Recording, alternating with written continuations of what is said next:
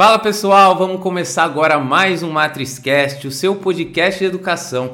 Hoje a gente tem um convidado super especial para falar sobre o tema que a gente sempre está trazendo na mesa aqui, sempre nas nossas conversas, falar sobre educação. E nada melhor hoje do que conversar com ele, que é o Olavo Nogueira Filho, ele que é diretor executivo de um projeto incrível que é o Todos pela Educação e veio hoje aqui conversar com a gente sobre educação, sobre as suas perspectivas, desafios e tudo mais que envolve este tema. Seja muito bem-vindo, Olavo, foi um prazer você participar aqui do MatrizCast.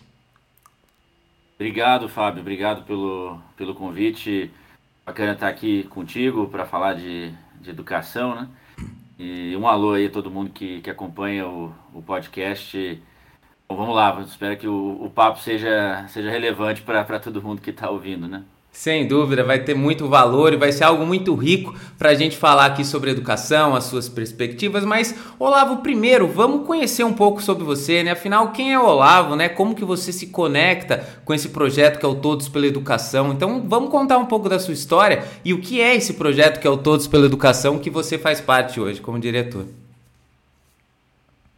Tá bom, vamos lá. É, a, minha, a minha conexão com educação, ela ela se inicia na graduação, é, mas não pela, pelo curso que eu fiz na graduação. Né?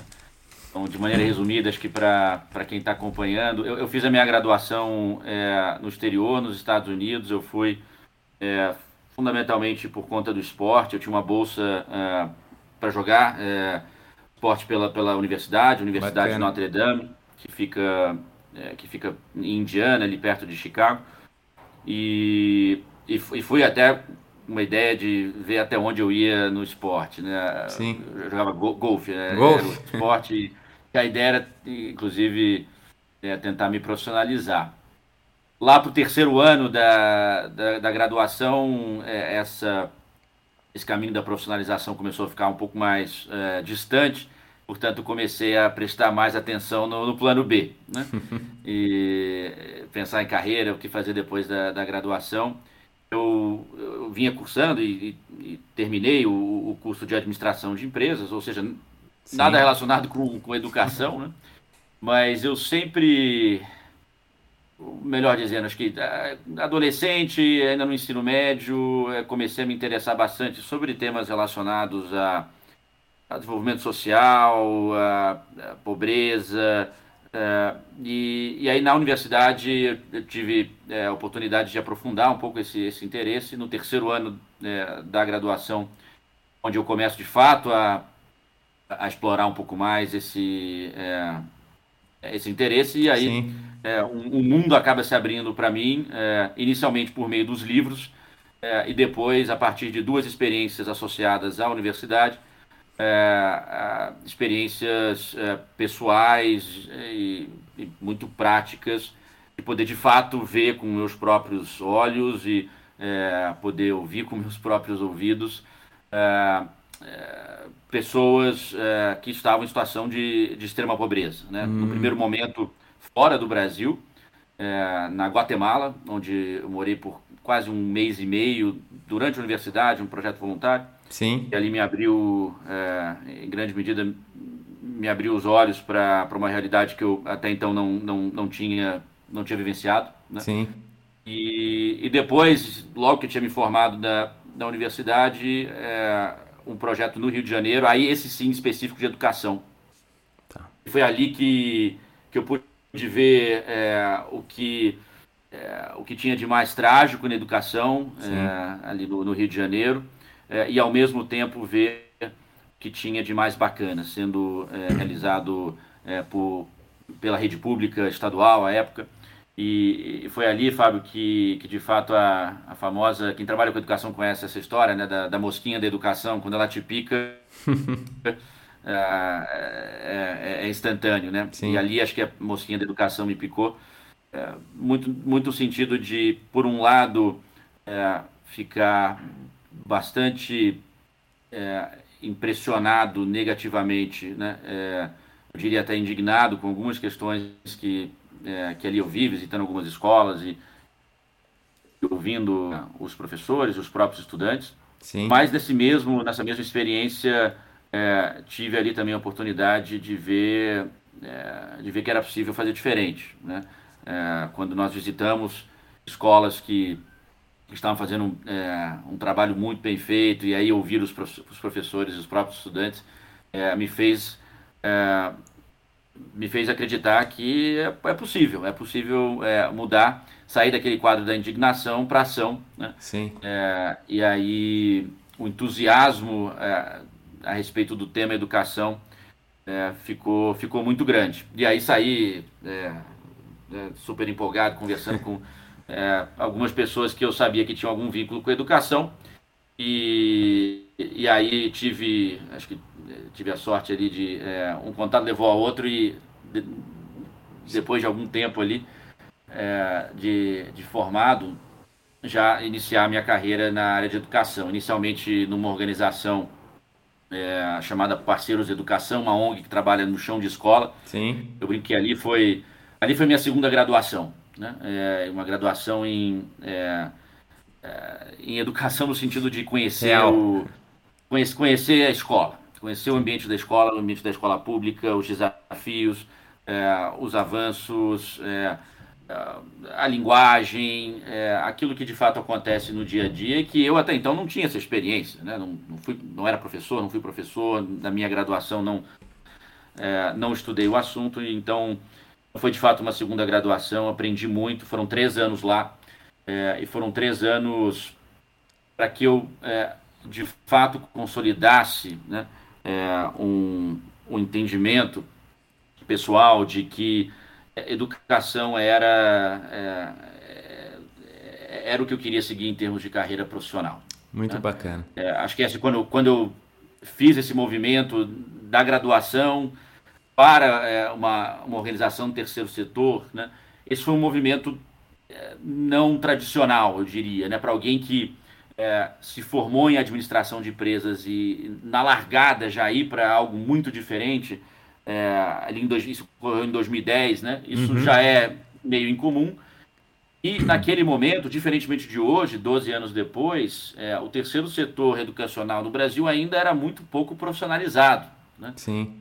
Portanto, eram poucas as pessoas é, que não eram da área de educação que, que é, tinham feito esse movimento. Né? Hoje tem muito mais. Né? Você vê pessoas fazendo transição de carreira, muitos jovens já iniciando é, uma carreira na educação, seja em governo, seja é, no terceiro setor.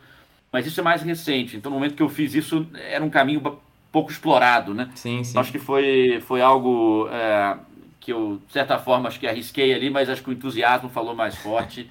E aí, acho que tive o apoio da minha família, dos meus pais, para, puxa, se é isso que você quer, vai em frente, né? Então, e aí os três anos era um pouco de teste para ver, pô, será que, será que é isso mesmo, né? Uhum. Será que esse entusiasmo é só um entusiasmo passageiro ou será que isso é algo que eu quero fazer é, da, minha, da minha vida profissional? E acabou sendo esse segundo, é, esse segundo caminho. E aí é, surgiu ao longo dos três anos, né, estando quase todo dia ali nas escolas, vendo o sistema é, desaguando no chão de escola, criei ali um, acho que uma vontade é, muito grande de eventualmente ter uma oportunidade dentro de governo. Sim. Trabalhar dentro da máquina pública para não só conhecer, mas para poder contribuir a partir da política pública. Né? Uhum. Surgiu essa oportunidade em 2013 e, e aí fui, né? Secretaria de Educação do Estado de São Paulo, inicialmente trabalhando junto diretamente ao, junto ao secretário de Educação, como assessor, depois assumi como um dos, um dos seis subsecretários é, da pasta, o que para alguém que era muito jovem, né? na época eu tinha 26, é, 25, jovem. 26 anos, foi, foi uma experiência e tanto, né? Um desafio enorme, é, mas, mas algo que, que tentei ali abraçar, eu acho que um pouco da ingenuidade nesse sentido ajudou, no sentido de é, topar ali a, o desafio. É, acho que era, um, era, um, era uma bucha muito grande, mas, mas foi muito bom. A gente estava com um time, grande parte do tempo que eu fiquei lá, fiquei três anos na secretaria um time muito bom, um secretário é, excepcional, é, o secretário Herman Wurwald. E, e aí fiquei, fiquei na secretaria até meados de 2016. Né? E houve uma troca, o secretário saiu no finzinho de 2015, eu ainda permaneci na, na nova gestão, mas os rumos é, acabaram mudando bastante, um pouco ali o, é, a essência e o espírito da gestão, e eu resolvi que estava no, no momento de eu fechar esse capítulo é, de primeira passagem no, no governo, né? E eu digo Sim. primeira passagem, Fábio, porque é, muita gente me pergunta isso, ah, você já passou para o governo, você tem vontade de voltar? Eu tenho muita vontade de voltar. É, em algum momento eu quero voltar para o governo, vamos, vamos ver em que momento isso acontecerá. Mas naquele momento achei que valeria a pena dar um respiro e, e dei esse respiro indo para o Todos por Educação. Né? Conhecia pouco do Todos, mas uma conversa com a Priscila, que até hoje é a presidente executiva, e à época também era, né? É, me entusiasmou muito a natureza de atuação do Todos, é, a ambição que a Priscila tinha ali para um,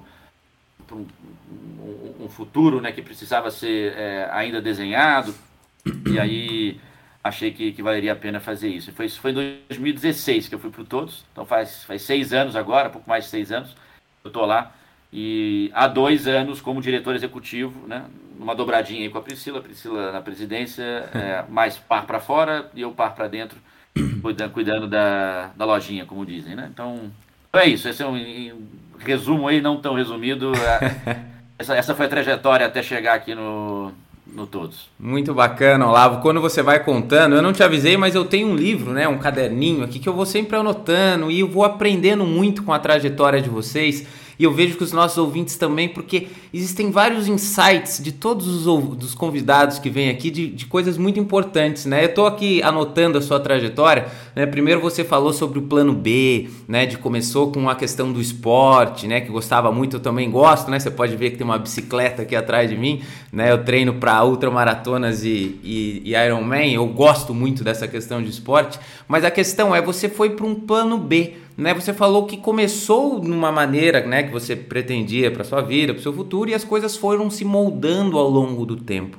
E é algo que a gente sempre fala para os jovens aqui, porque hoje existe muita pressão, né, aos seus 15, 16 anos, saber, né, o que vai ser para o resto da vida ou escolher uma profissão. Então isso é algo muito pesado, que a gente justamente quer tirar esse peso dos jovens, que é natural, né, que a gente se mude, que a gente vá se moldando de acordo com as nossas experiências e que o nosso caminho profissional, que pode ser brilhante, talvez comece num ponto diferente da onde ele vai terminar. Né? Isso é uma coisa muito natural. E depois você foi falando sobre outro ponto, você falou que a ONG né, foi a sua segunda escola, foi a sua segunda vivência. Hoje é muito importante, Olavo, a gente ver que além das experiências em sala de aula, né, a gente precisa ser protagonista da nossa educação. Né? A gente, óbvio, que tem as responsabilidades do sistema, das escolas, da metodologia, mas os alunos precisam buscar esse protagonismo. Eles precisam buscar experiências, né, vivências além de sala de aula, em outros pontos, que vão dar para ele a real visão do que ele vai enfrentar na vida real, no mercado de trabalho, em vários pontos da sua carreira. Então, você dando este exemplo para nós aqui, contando da sua história, a gente realmente realça a importância disso, né, dos jovens buscarem, né, além do que ele já tem como educação, outros pontos de aprendizagem. E agora, como eu disse para você, para a gente formulando as perguntas, você falou uma outra coisa interessante. Você falou assim que você lia bastante, né? Que os livros foram algo que, que te fez abrir muito a cabeça e entender muito mais sobre questões educacionais. Teve um livro que eu li, né? Eu gosto muito de ler. Eu li um livro que chama A Força do Hábito. E eu vou correlacionar algo que eu aprendi com ele com educação. Lá ele falava muito sobre hábitos existem hábitos que levam a outros, né, que são chamados os hábitos angulares, né? Uma pessoa, por exemplo, começa a fazer exercício físico e aí ela automaticamente começa a comer melhor, né? Então ela cria outros hábitos conectados àquele. Aqueles levam a outros. E por que, que eu estou dizendo isso? Porque para mim educação ela é como se fosse um hábito angular.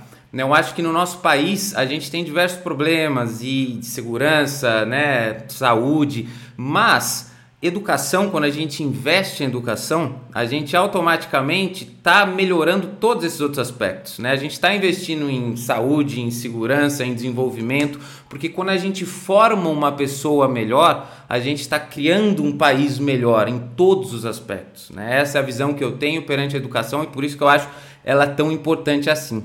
Então eu gostaria de perguntar exatamente isso. Quando você hoje vê e se depara por diversos problemas dos quais você viveu, né, que você disse durante sua trajetória, qual que você acha que hoje, obviamente são vários, mas se você pudesse citar um, que é um dos maiores desafios que a gente anda enfrentando nesse sistema educacional, né? Se é mais em questão é, alfabetização, se falta muita conectividade para os alunos e para as escolas, né? Quais reformas você acredita que a gente precisa passar pela educação justamente para desenvolver cada vez mais o nosso país, Olavo? Feito. Bom, é, é, essa, essa pergunta ela pode ser respondida em, em algumas horas, né? É, o tamanho do desafio realmente não é pequeno.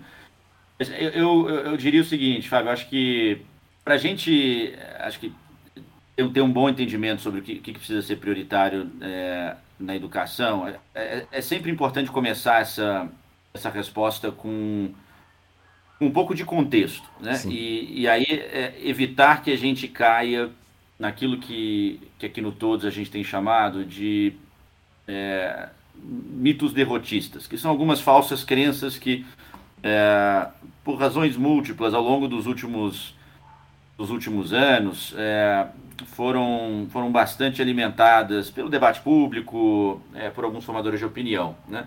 E esse, essas falsas crenças, elas, elas são importantes de serem é, identificadas e derrubadas, porque é, elas são, são, são crenças paralisantes. Eu vou dar um exemplo aqui é, de uma falsa crença que volta e meia ela surge no, é, no debate educacional e que, que dialoga com isso que eu estou falando. A, a, a, ideia de que em, em educação pública é, o cenário é de terra arrasada, de que não, tudo é um desastre, não tem jeito, é, o Brasil está há décadas falando sobre isso, mas não consegue avançar.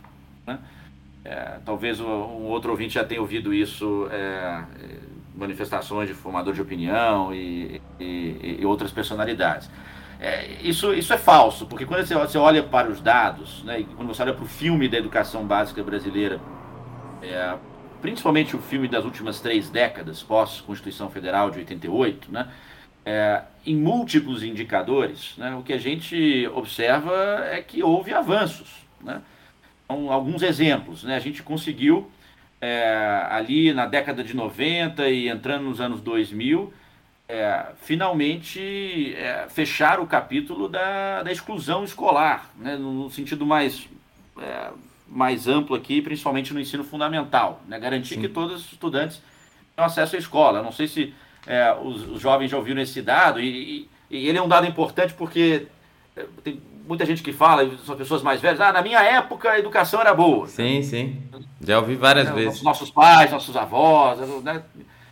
Só que é, eles esquecem de dizer né, que em 1970, para pegar aqui um, um, um marcador, né, é, nós tínhamos 52% das crianças e jovens de 4 a 17 anos né, no Brasil 52%, fora da escola. Né? Não tinha acesso. Né? Então, essa história de a escola era boa, ela era boa para poucos. Né? É, e quem tinha acesso era por meio de processo de seleção, então era um, era um sistema altamente excludente, sobretudo para as populações mais pobres. Né? É, e isso, claro, é parte importante da explicação é, a respeito da desigualdade social que o, que o Brasil tem hoje. Né?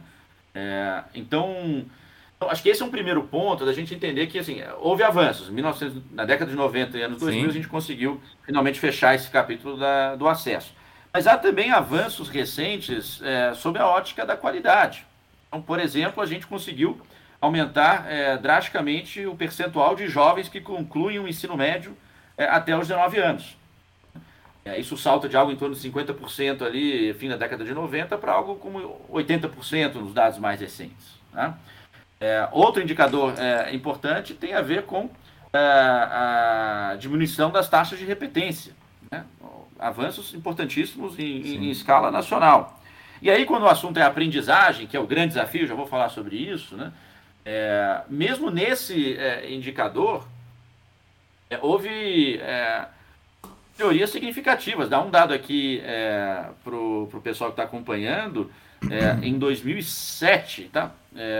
quando você olha o percentual de alunos com aprendizagem adequada ao final do quinto ano do ensino fundamental, ou seja, a gente está falando das crianças de 11, 12 anos, né? Esse dado é, em 2007 ele girava em torno de 20 e poucos por cento, tá, em língua portuguesa. Sim. Em 2017, ou seja, 10 anos depois, né, esse dado já está próximo de 60%. Sim um avanço expressivo do ponto de vista do filme. Em matemática, a mesma coisa. Agora, e aí a gente chega no, no desafio aqui, Fábio. É, o problema é que a fotografia ainda é muito crítica. Usando esse mesmo indicador de aprendizagem adequada é, ao final do quinto ano, né, É, ao passo que a gente sai de 20 para 60, e esse é, um, é, uma evolução em um filme é, positivo. Sim. Né? A foto de 60% é crítica. Isso significa que a gente ainda tem hoje, né, é, mais ou menos 40% dos alunos que terminam o quinto ano sem aprendizagem adequada. E aí vem a segunda camada é, da fotografia crítica, né, a respeito da aprendizagem, que é a desigualdade. Né, é, nesse, é, nesse indicador aí, para pegar o mesmo, né, quando a gente quebra né, esse percentual, esses resultados, o nível socioeconômico, né, e aí são, são sete categorias, nível socioeconômico 1 até o nível socioeconômico 7, né, um sendo menor, mais pobre, sete mais rico, né, é, esse percentual para os mais pobres está é, abaixo de 20% e para os mais ricos está em torno de 80%. A gente tem um problema de média, claro, né, é, no Brasil, mas a gente tem também um problema grave de desigualdade. Qual que é, é o, o, ponto é, dramático dessa situação atual? É que esses indicadores né, foram brutalmente afetados pela pandemia.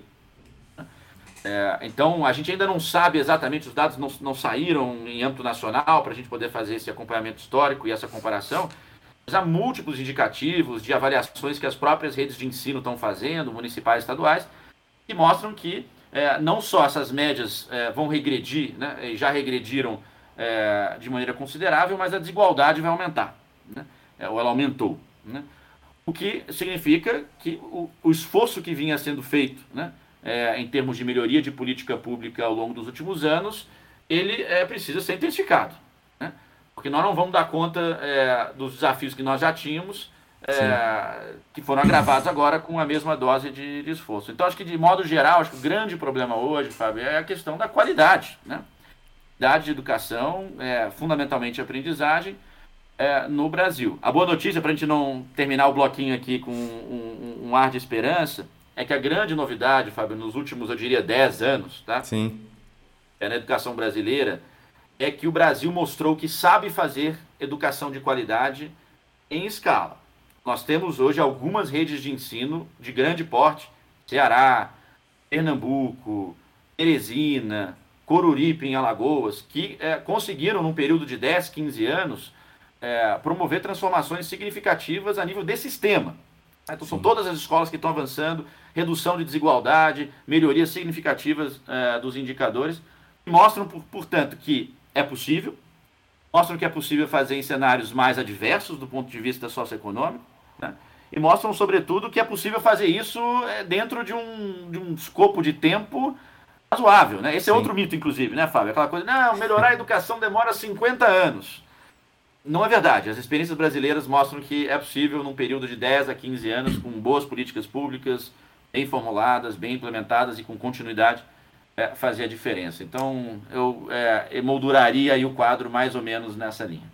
Muito bacana, Olavo. Muito interessante você trazer os dados, né? Eu confesso que eu não tinha essas informações, não, não conhecia esses dados. São importantes e baseados inclusive neles, me deu um insight para nosso próximo tema, né? Eu acho que assim, com certeza a questão da desigualdade é algo muito importante e, e é um problema, né? A gente já teve outros convidados, né, que contaram experiências em escolas que não tinham, né, tantas conectividade, tanto acesso como, por exemplo, o estudante de uma rede particular tem, ou enfim. E isso tudo mostra né, e exemplifica né, as dificuldades que se tem em questão de desigualdade. Mas quando você fala aqui para mim, né, e eu achei muito interessante a questão de o aproveitamento dos jovens que, que conseguiram concluir, a diminuição da taxa de repetência, mas hoje, Olavo, a gente vê, né, a gente vive aquele aprendizado para sempre, né? Todo mundo aprende, né? Eu hoje estou concluindo um mestrado, já estou nessa mesma semana vou começar uma pós, porque não dá para parar, né? Você sempre precisa estar tá aprendendo, parece que você passa um tempinho, você já está desatualizado. E eu quero te dizer exatamente em relação a isso, porque hoje a gente está falando aqui com jovens que estão indo para o mercado de trabalho, né? Que estão pensando em escolher sua profissão, que estão tentando ali conquistar o seu espaço profissional. E a gente vê que as oportunidades, né? A gente vê que muitos jovens encontram dificuldades, outros para outras áreas você até tem uma facilidade, mas isso está 100% atrelado a habilidades que eles possuem ou não. E o que, que eu quero te dizer? Hoje em dia a gente vê muito sobre tecnologia, né? Hoje em dia a gente vê muito sobre habilidades de comunicação. A gente vê muito sobre vendas, né? Aprendendo a vender, sobre importâncias de educação financeira, que são contextos que não estão 100% adequados à metodologia tradicional do ensino. Qual que é a tua visão, Olavo, sobre a importância dos jovens né, e do próprio ensino eh, inserir ou começar os próprios jovens a buscar esse conhecimento pensando no mercado de trabalho? Né? Porque quando ele for ali para ser um profissional, para se adequar ao meio de mercado de trabalho, talvez ele ainda vai precisar, né? Talvez se ele não souber da tecnologia, se ele não tiver uma boa didática, uma boa comunicação, essas skills, né, essas habilidades, talvez faltam, fazem falta para ele quando ele for no mercado de trabalho. Como que você enxerga isso, Olavo? Você acha que isso é algo que vai ser inserido no ensino? Você acha que a gente ainda está longe? Você acha que os como eu disse aqui, os próprios estudantes têm que ser os protagonistas e buscar isso de outra forma. Como é que é a sua visão, Olavo? Olha, é, eu, eu diria o seguinte, eu acho que nas, nas boas experiências, é, sobretudo de ensino médio, vou concentrar aqui no ensino médio, uhum. né, que a uhum. gente tem no Brasil é, experiências mais recentes, e é, talvez o caso mais famoso seja é, a escola de, de tempo integral de Pernambuco, que inclusive é, virou objeto de replicação já por vários estados, ainda em fase embrionária em alguns estados, mas em Pernambuco já 70% das matrículas estão nesse modelo é, de escola. Você tem é, no Ceará já 50%, Paraíba 40%, é, Espírito Santo também bastante avançado.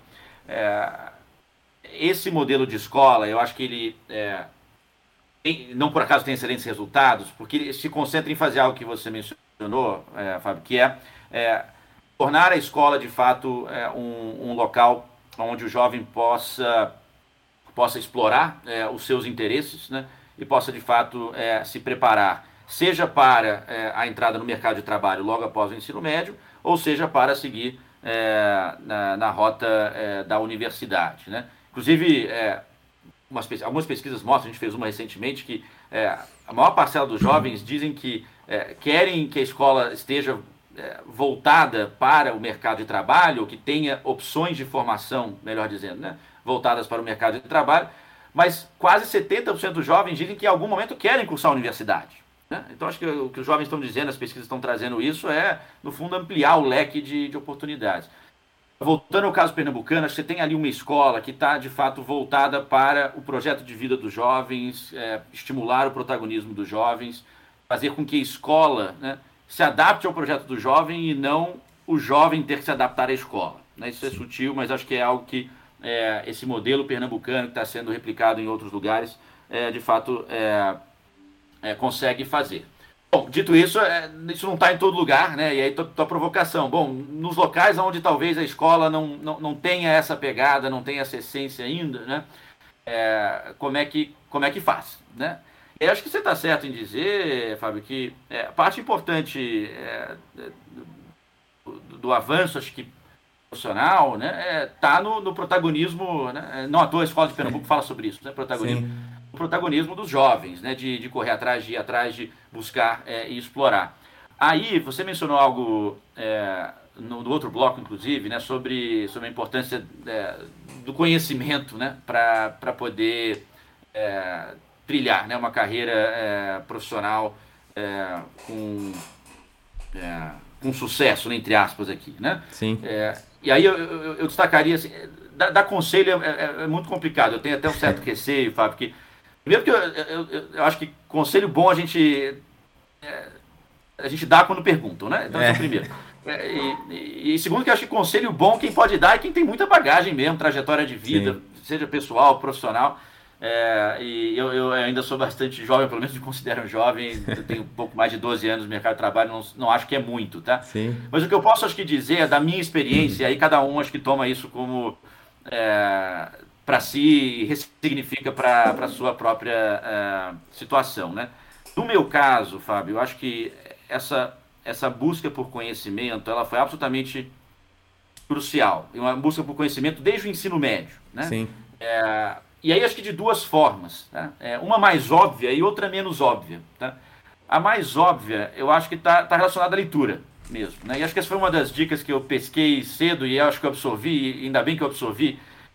Era um, eu não lembro bem quem era, inclusive, assim, um, um grande, grande pessoa de sucesso, não sei o quê. E perguntaram, ah, o que, que você recomenda para os jovens que... Né?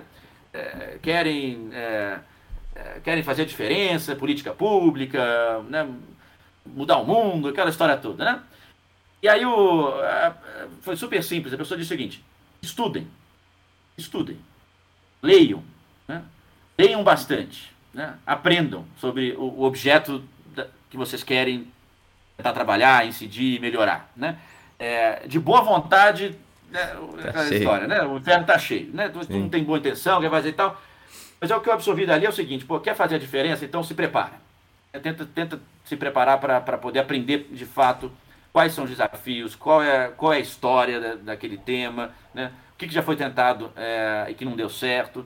Então acho que é, eu absorvi isso muito cedo e realmente meti a cara nos livros para aprender, fui atrás, é, e acho que isso foi muito bom. Acho que isso, é, desde cedo, me deu ali, acho que um, um, ampliou meu repertório e acho que me iluminou algumas questões que é, foram muito úteis, é, principalmente no início de carreira, na minha própria escolha de carreira. A segunda parte, é, Fábio, acho que dessa busca por conhecimento, e essa menos óbvia que essa primeira, foi algo que, é, que, que, eu acho que eu, eu, consegui acho que absorver de algumas pessoas que me deram essa, essa dica, então passo adiante aqui a dica porque serviu para mim, aí é, talvez sirva para outras pessoas. E é aquela história de é, converse com gente mais velha, converse com gente que já, já passou por, é, por uma trajetória profissional, né? É, e aí tem uma frase que é ótima, acho que muita gente talvez já tenha ouvido, aquele, aquele negócio, né? É sempre importante aprender com seus erros. Né? E se você não, não faz, você não vai errar. Né? Sim. Só que tem a, a continuidade disso, que aí eu acho que é o, o pulo do gato, né? Melhor do que aprender com seus erros é aprender com o erro dos outros. Porque aí você não precisa fazer o erro, né? É, e, e, então você aprende com os outros. Né? E eu, eu, acho que por trás disso é, é meio bobo isso, mas no fundo acho que é, tem uma sinalização de que é, pô, vale a pena conversar com, com, gente que já passou, sabe? É, inclusive para saber que muitas das ideias que a gente acha que são né, inovações e ninguém nunca pensou nisso, no fundo muita gente já pensou, né? É, já tentou, e já fez, e já já avançou, mas talvez não tenha conseguido avançar por motivo A, motivo B, motivo C. Então, eu acho que na linha de ampliar repertório, conhecimento, é, e, e essa, acho que essa busca por protagonismo, isso é algo que a escola não vai, acho que, trazer, né? É, e acho que tem que partir muito, muito da gente mesmo. E conversar, né? Conversar com pessoas que estão na tua área. E às vezes pode ser alguém, poxa, no teu primeiro experiência de estágio, alguém que está na, na, na, organização, na empresa que você está trabalhando. Você admira, vê que pô, tem trajetória, vai lá, tá, vai atrás, um papo, eu queria entender, me conta, o que, que, você, o que, que você aprendeu nesses 15, 20, 25 anos de carreira? Isso foi muito útil para mim, Fábio. Eu acho que é, na linha de refletir sobre é, o que, que eu acho sobre essa coisa do, né, da, da, exploração, do protagonismo, de é, ampliar o conhecimento para ampliar o leque, para ampliar a visão, para poder fazer, acho que, escolhas é, mais bem é, fundamentadas, vou dizer Sim. assim, né? É, acho que essas duas facetas da busca de conhecimento, então estudar, meter a cara nos livros e, e essa outra que é conversar com a turma que, que, que tem experiência, né? É, para mim isso foi, eu diria, decisivo é, nesses 12 anos de, muito bom lá, você falando, e, e, é interessante, eu sempre estou aqui, né, como aprendiz de todos vocês, eu vou conectando as histórias, a questão de ter um mentor, né, ela é tão importante e eu vejo que hoje, né, a globalização e a tecnologia, ela te traz um, uma possibilidade muito grande, né? Talvez na minha época difícil, na sua época talvez também era mais difícil do que hoje. Né? Hoje você está ali com redes sociais, com LinkedIn, com e-mail, você consegue contato com muitas pessoas, né? Você consegue ter acesso a conteúdos através de podcasts, através de vídeos no YouTube, através de diversas outras plataformas, muito mais fácil do que você tinha antes, né? Então você tem uma chance, né? Você às vezes está uma mensagem de alguém que está onde você quer e que ela pode te encurtar alguns passos, né? Porque tem algo que o dinheiro não compra e não tem jeito que se chama experiência. Você vai ter que passar por algumas coisas, você vai ter que sentir, você vai ter que entender como é na vivência, como você mesmo falou desde o começo da história, quando você foi para a ONG, né, quando você viu com seus próprios olhos a questão educacional, aquilo mexeu com você. Talvez se alguém tivesse te falado, você já iria preparado, né? Mas você precisou viver aquilo. Mas a, a, importância das pessoas te contarem isso é muito bom. Então a gente hoje, os jovens, tem a faca e o queijo na mão, né, para tentar Eu mesmo oriento muitas pessoas que às vezes querem entrar para o automobilismo eu falo com toda abertura. As pessoas me agradecem, eu falo, gente, e eu hoje, para onde eu miro para o futuro, eu falo com outras pessoas que elas me ajudam e a vida é cheia de trocas né? Muitas vezes os jovens às vezes têm medo, ah, vou falar com alguma pessoa, ela não vai me responder. A vida é troca, as pessoas gostam dessa troca porque tudo que vai de forma genuína é retribuído em dobro. Isso eu já aprendi com a minha avó há muito tempo, né? Então a gente sempre pode conseguir essas conexões, né? Essa, inclusive, este podcast nasce, né, de uma conexão, né? Eu mandei uma mensagem, você está disposto aqui a ajudar, né, na posição que você está, é uma coisa muito incrível. E isso é realmente uma baita dica que os jovens têm que pegar para si. Agora, Olavo, até para a gente já chegar no nosso último bloco, na nossa última ponta, eu acho que você falou algo muito importante. Eu vou conectar com a próxima pergunta. Você falou estude, né? Entenda como foram as coisas, justamente para saber como lidar com elas, né? Que eu acho que a gente tem que estudar, por exemplo, a história, justamente para entender quais foram os passos, o que deu certo, o que deu errado, o que, que a gente tem que fazer, né? Senão a gente não consegue nortear nossas decisões. Mas qual que é a sua visão para o futuro da educação relacionado a alguns pontos que eu vou te dizer? Você mesmo falou da pandemia. Né? Então a pandemia ela trouxe um, um, um, buraco ali, talvez, na educação em alguns aspectos e algumas mudanças também. Talvez ela acelerou alguns pontos.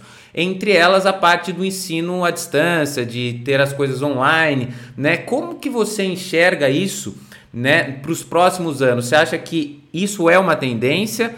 Não é uma tendência ou a tecnologia cada vez mais vai estar presente? Você, por exemplo, enxerga que a gente vai ter uma realidade aumentada na, na, na nossa educação daqui nos próximos anos? Você acha que isso está muito longe ainda? Talvez isso seja só elitizado no início?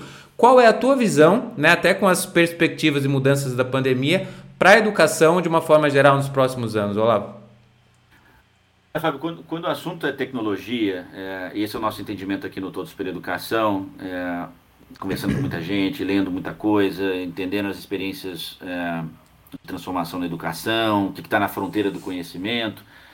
Acho que a gente é, consolidou o seguinte entendimento. Primeiro que é, o papel da tecnologia na educação, assim, a, a, pergunta não pode ser mais será que a tecnologia é, deve estar na, na educação?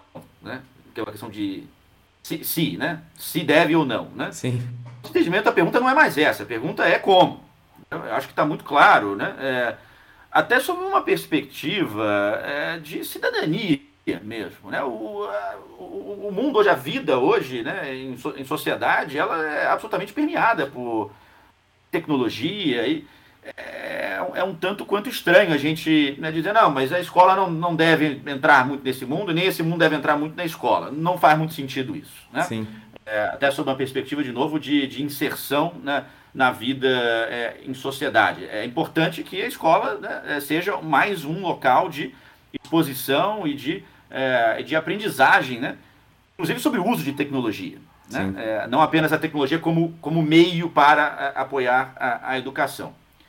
Sobre a tecnologia como meio para apoiar a educação, aí a gente é, entende da seguinte forma: sim, é, é como, né? como é que ela pode fazer parte.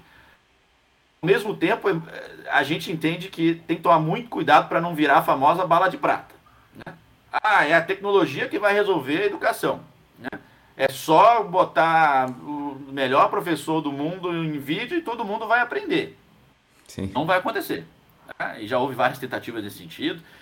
É, e acho que hoje já há entre é, os principais especialistas, mesmo aqueles que defendem muito o uso de tecnologia, né, é um entendimento de que a tecnologia, ela sim, pode fazer parte de um processo de transformação, mas ela não é a alavanca né, para uma mudança é, significativa. Né? Ela, sem dúvida, pode ajudar na melhoria da prática pedagógica, pode fazer é, com que as aulas se tornem mais atrativas, né, mais engajadoras, é, pode ser um instrumento importante é, para a gestão da escola, para a gestão dos sistemas educacionais, para aproximação da, das famílias às escolas, né, por meio de vários aplicativos que tem aí. Então tem múltiplos usos de tecnologia que é, merecem a atenção dos gestores. Mas não é, entender a tecnologia como, de novo, é, o grande impulsionador de uma transformação educacional que a gente precisa fazer. No nosso entendimento, é, a transformação ela passa por algumas outras questões é, que nada tem a ver com a tecnologia, o que pode até aproveitar da tecnologia, mas que não tem a tecnologia como eixo central exemplo, né? É, professores.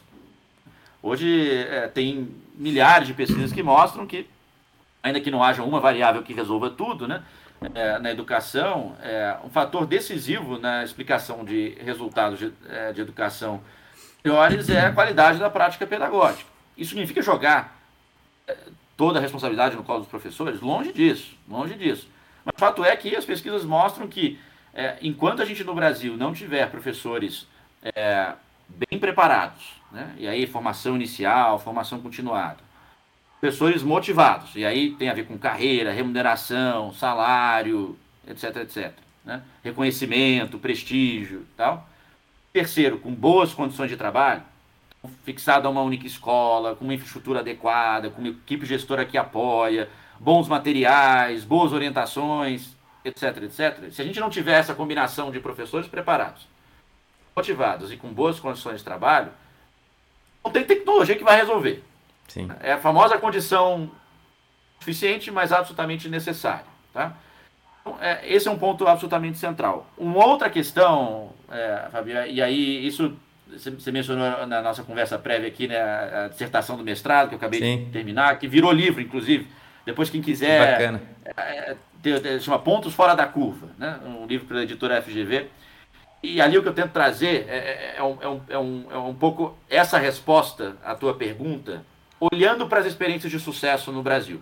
Né? E confrontando essas experiências de sucesso com a literatura mais recente sobre o que precisa mexer né, na educação para a gente poder, é, de fato, avançar. Então tem essa parte de professor, tem uma outra parte, Fábio, que é, é algo muito falado, mas de maneira muito superficial, que é a gente conseguir melhorar a qualidade da gestão da educação. Uhum. E aí quando você fala isso, aí muita gente fala assim, ah, gestão da educação, isso é coisa de, isso é coisa de empresário, é só, é só montar um plano estratégico, tornar a coisa eficiente e resolvido. Não é, não é dessa gestão que eu estou falando. É, a gestão que eu estou falando também tem isso, tá? Sim. Também tem eficiência, também tem planejamento, também tem estratégia, tudo isso, tá? Tem também um outro elemento que tem a ver com liderança, tem a ver com mobilização das pessoas, tem a ver é, com engajamento né, é, dos professores é, para se apropriarem é, com relação ao projeto de transformação, tem a ver com é, garantir que as pessoas que fazem educação acontecer, né, de fato se sintam é, pertencentes a um projeto né, de, de educação. Né. Isso exige uma gestão é, muito mais complexa, muito mais sofisticada, muito mais contemporânea, que tem visão sistêmica para enfrentar os problemas, que não entende que bala de prata vai resolver. Isso tudo passa, por isso que eu estou dizendo isso, isso passa por ter gente boa, né? É, gente talentosa, gente afim de fazer a diferença na administração pública, nos Sim. governos, em todos os níveis seja no órgão central, seja nos órgãos regionais, seja na direção das escolas. Eu acho que esse é um, é um campo que acho que tem avançado muito, mas precisa avançar muito mais para a gente conseguir fazer a grande transformação na educação, é ter é, mais jovens interessados em seguir o caminho da política pública. É, de fato, e aí não necessariamente precisa ser dentro da máquina pública, tá? Tem várias organizações do terceiro setor, é, academia, que podem ajudar, mas a discussão sobre política pública pensar é, no nível macro, né? Como é que a gente melhora é, os processos na educação, como é que a gente melhora os currículos, como é que a gente melhora os materiais de apoio, como é que a gente melhora a formação de professores, como é que a gente melhora é, múltiplas políticas de alfabetização, desenho de escola, o ensino médio, por aí vai. Isso tudo é política pública. Para a gente transformar de política pública. E para fazer boa política pública precisa de gente, gente Sim. boa para pensar isso. Então fica aqui o o meu, é, o, minha provocação, se assim posso dizer, para jovens que estão interessados nesse campo. É, tem muito desafio para fazer, tem muita coisa bacana, tem muita gente boa que já está lá. É, então é um campo realmente é, cheio de desafio, mas cheio de, é, de empolgação também é, para quem quer fazer, fazer a diferença, sobretudo na educação. Muito bacana, Olavo. Incrível a, os pontos que você citou. Você, inclusive, falou aqui. Eu, eu já completei todos os espaços livres aqui. Não consigo mais escrever na minha, na minha caderneta, mas você falar sobre os professores, né? Isso é realmente algo fundamental, né? É a grande estrela, né? Desse ponto. É a parte tão importante da nossa sociedade, né? Minha mãe foi professora a vida inteira. né, do estado, ela é professora de física, inclusive, né, quando a gente cria a escola, ela deu aula aqui comigo na escola e é algo realmente que me dá orgulho, né, ser filho de um professor, por exemplo, minha avó também era diretora, toda essa questão de educação tem que ser valorizada por todos. E, e o seu, né, a sua provocação, por assim dizer, que você disse, e é mesmo, é para que os jovens, como a gente aqui sempre fala de mercado de trabalho, a gente sempre fala de futuro profissional, tem um baita futuro aí para quem gosta de educação, né? Tem um baita problema para resolver, né? Tem tantas possibilidades e tantos caminhos que alguém que quer lutar pela educação na forma de construir um país melhor pode aí ter esses desafios e sem dúvida tudo isso que você nos trouxe hoje aqui, todas as questões desde o começo, os ensinamentos foram algo de muita importância para os jovens, Olavo. Então, para a gente já falar os nossos tchauz, eu gostaria que você contasse onde a gente pode te encontrar, onde a gente consegue ver esse projeto aí do Todos pela Educação, se tem um site, depois você me manda, eu deixo tudo aqui no link da descrição e até o seu livro, que eu vou ler aqui, eu adoro os livros. Eu já vou ler o seu próximo livro aqui, eu já vou deixar na minha lista. Bom, mas vamos lá. Ó. O... Quem quer saber mais sobre o Todos pela Educação, basta ir. O mais fácil é ir no Google, digitar Todos pela Educação e vai aparecer lá. É... O site é meio longo, www.todospelaeducacau.org.br. Tem bastante informação. A principal iniciativa hoje que a gente está tá, tá em andamento agora, que tem a ver com é, período de eleições e de mobilizar o debate público e principalmente os candidatos né, para é, priorizar a educação e principalmente uma agenda que possa transformar é, a, a, nossa educação básica, se chama Educação Já. Então, quem quiser colocar lá www.educaçãoja.org.br vai vai ver a campanha, vai ver todos os materiais, as propostas que a gente tem levado aos candidatos. Sim. Então, aí tem, dá para conhecer bastante sobre, sobre o todos. E aí quem quiser é, me escrever, aí tem, bom, tem todas as redes sociais, eu tô, eu tô em quase todas, só não tô no TikTok ainda, Fábio, mas estamos pressionando para ir para o TikTok aqui, tá? Quem sabe em breve. Mas no, no Instagram, no, no Facebook, no Twitter, LinkedIn, tá tudo lá. Mas também, quem quiser mandar um e-mail, fica absolutamente é, à disposição também. É, passo aqui o, o, o meu e-mail profissional, Fabio Olavo, arroba todospeleducacau.org.br. Tá bom. É, à disposição, quem quiser trocar mais ideia sobre, sobre educação, sobre política pública, sobre carreira nesse setor, tô, tô aqui à, à disposição para conversar. Inclusive, Fábio, você, você falou lá atrás, coisa legal, e para o pessoal jovem que fica, que você falou, ah, às vezes a gente fica, pô, vou incomodar alguém e tal. Uhum. E eu achava isso quando eu era jovem também, tá? Pô, eu vou escrever para essa pessoa, será que eu vou encher o saco dessa pessoa e tal? Às vezes eu não fazia, né? É, e, e, hoje, estando um pouco nessa posição de né, um pouco mais velho, né? Posso dizer para todos os jovens que, olha, é, é muito legal, tá? Para quem está na posição também de falar, contar, Sim. a gente gosta de fazer isso. É, é, legal a gente até refletir um pouco sobre essa nossa trajetória. A gente pode ajudar alguém que hoje num lugar que a gente já esteve, né? Claro que com diferentes contextos, é, é, muito bacana poder fazer isso, é, é, gratificante. Quem ganha, no fundo, né, Fábio? Sim. Quem ganha mais somos nós, né, com a interação, é. né? Sempre uma não, troca. Não, não se sintam é, desencorajados de procurar, não, pelo menos no nosso caso aqui, né, Fábio? Não, longe de ser um incômodo, é, de fato é, algo que, que, que, traz muito, muito prazer. Então, de novo à disposição aqui para quem quiser aprofundar a conversa.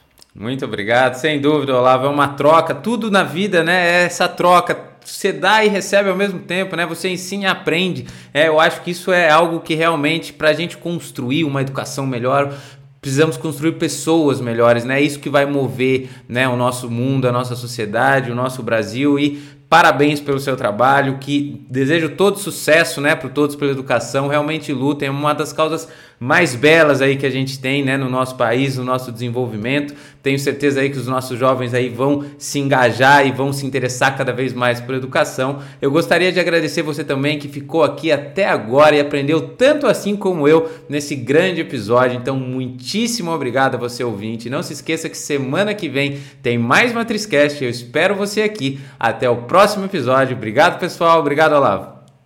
Valeu. Obrigado, Fábio. Um abraço. Um abraço.